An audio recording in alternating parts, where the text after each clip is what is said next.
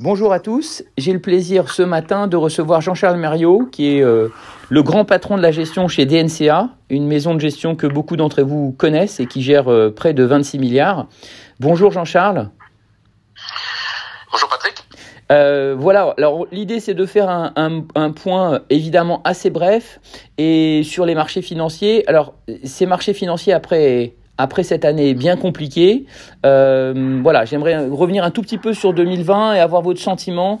Euh, aujourd'hui, février 2021, c'est quoi votre feeling sur les marchés financiers et vos convictions? Ok. Alors, il faut parler d'abord de, l'année 2020 parce que on a un comportement des marchés financiers qui peut paraître tout à fait surprenant pour les investisseurs ou pour les épargnants. Euh, pourquoi? Parce qu'on a des marchés financiers qui ne réagissent pas du tout à la situation de l'économie.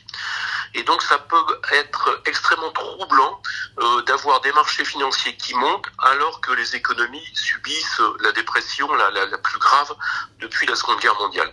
Alors pourquoi cet état de fait? Euh, On a des marchés qui réagissent beaucoup plus aux injections de liquidités qu'au niveau de la, croissance ou au niveau des, des, des, chiffres économiques. Et il faut voir que en 2020, on a eu des injections de liquidités tout à fait phénoménales. Par exemple, aux États-Unis, on a mis en circulation au cours de l'année 2020 un cinquième de la, de la masse de dollars créée depuis euh, que cette devise existe. Donc des liquidités phénoménales qui ont eu un mouvement de euh, qui ont contribué à la baisse des taux d'intérêt, rendant les placements obligataires totalement inintéressants pour l'épargnant. Et donc, on a eu cet arbitrage en faveur des actions. Donc ça, c'est pour l'année 2020. Euh, on aborde l'année 2021 sur des bases de valorisation euh, qui nous semblent euh, très élevées.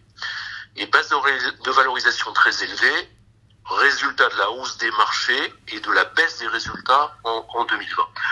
Donc on est sur l'année euh, 2021 euh, dans une optique un petit peu prudente, en se disant qu'on va vivre une année avec énormément de, de volatilité.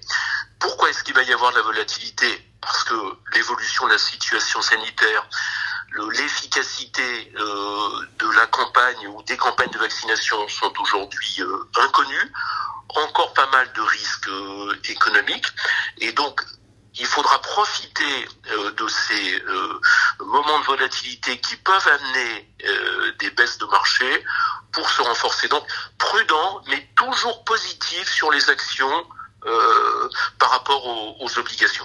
D'accord. Alors évidemment, les obligations aujourd'hui rapportent plus rien, donc c'est logique qu'on les mette à l'écart. Sur la partie action, euh, vous soulevez la question qu'il y a des niveaux de valorisation euh, qui sont très élevés. Est-ce qu'on peut déjà parler de bulle ou pas pour vous sur une certaine catégorie d'actions Et à l'inverse, vous, qui êtes un, partisan et un adepte de, des actions value sur lesquelles on va revenir, c'est quoi vos convictions par rapport à ces deux, à ces deux segments? Alors je dirais sur le marché action, on a un élastique qui est extrêmement tendu entre d'une part les valeurs de croissance, et vous avez raison de le signaler, euh, tout ce qu'on peut appeler valeurs green, euh, qui ont bénéficié d'un engouement euh, tout à fait exceptionnel de la part des, des, investisseurs. Donc on est sur des valorisations élevées. Et pour simplifier, on peut dire que cette partie du marché, qui regroupe les plus belles valeurs, qui regroupe les valeurs qui sont sur les, les, les thèmes de, de, du développement durable, on est à peu près à 25 fois les résultats sur l'année 2021.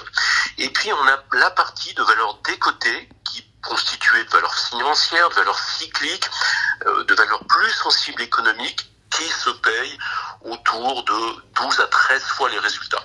Et tout ça, ça nous fait une moyenne de marché à 17-18 fois. Alors nous pensons qu'au fur et à mesure que la reprise économique va s'installer, on devrait avoir un rééquilibrage du marché, donc par arbitrage des valeurs les plus chères en faveur des valeurs qui vont beaucoup plus euh, profiter du, du, cycle économique.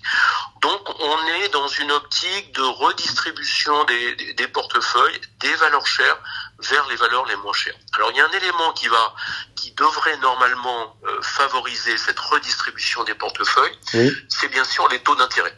Et on s'aperçoit que les taux d'intérêt ont atteint un point bas l'année dernière et qu'aujourd'hui ils recommencent à, ils commencent à remonter parce que les anticipations d'inflation sont orientées à la hausse et peut-être euh, ces orientations à la hausse sont la conséquence euh, de la liquidité phénoménale euh, qui est aujourd'hui sur, sur les marchés.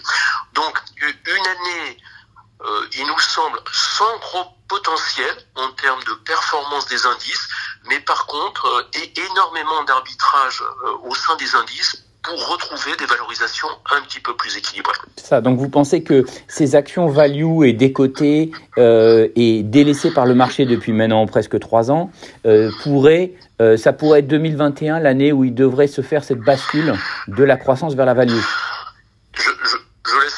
C'est un espoir que j'avais déjà euh, lors des deux années précédentes et qui s'est pas concrétisé. Bon, il y a des raisons, hein, et, c'est vrai que la, crise euh, de, la Covid était difficile euh, à anticiper, mais je pense que cette année, on a toutes les conditions réunies pour avoir ce, ce, ce rééquilibrage des marchés. Ok. Bah écoutez, c'est très très clair. Est-ce qu'on peut citer une ou deux entreprises qui font partie de vos fortes convictions pour 2021 pour illustrer vos propos? On, peut en citer alors. Je, dirais, euh, j'en citerai deux, peut-être même trois. Euh, une société comme Publicis qui a publié ses résultats euh, cette semaine, de bons résultats, qui montrent un retour à la croissance, que vous payez dix fois les résultats et, et, avec un rendement euh, qui est autour de, de, de 4%. Et donc cette société montre qu'elle arrive à profiter hmm. euh, de la digitalisation des marchés avec ces acquisitions euh, qui ont été faites euh, aux États-Unis, notamment euh, il y a deux ans avec Epsilon. Et donc vous avez une valorisation raisonnable pour une société qui est quasiment américaine, puisque 55% du chiffre d'affaires euh, est réalisé aux États-Unis.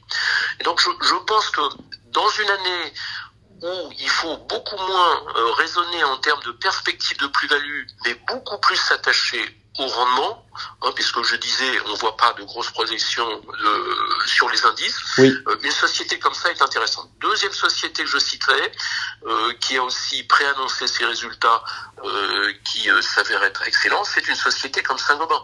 Vous payez ça 12 fois les résultats et vous êtes à fond dans le thème euh, du développement durable, avec toute son activité euh, dans l'isolation, enfin le vitrage thermique. C'est une la, la, plus grosse société en Europe sur ce thème-là. Donc vous avez une société qui s'est bien restructurée, qui est sur ces thèmes du développement durable, euh, et donc euh, je crois que les, les, investisseurs vont la vont la redécouvrir. Et puis peut-être une troisième société qui n'a pas encore publié les résultats qui est aujourd'hui un peu délaissé parce que on est euh, sur les énergies fossiles, c'est Total.